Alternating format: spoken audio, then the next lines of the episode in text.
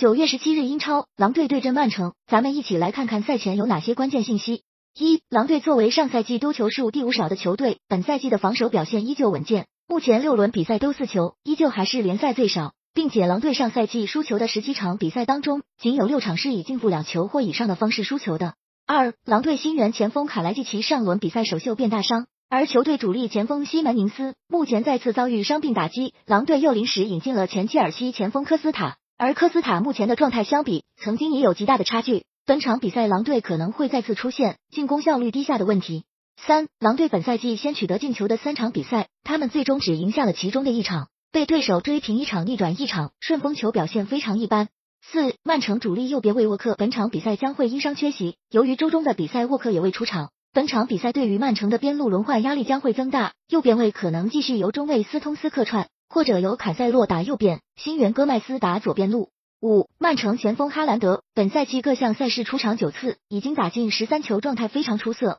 而他过去的五场比赛，每一场都有进球。六，自瓜迪奥拉上任后，曼城九次面对狼队都有进球。瓜迪奥拉时代的曼城还从来没有被狼队零封过。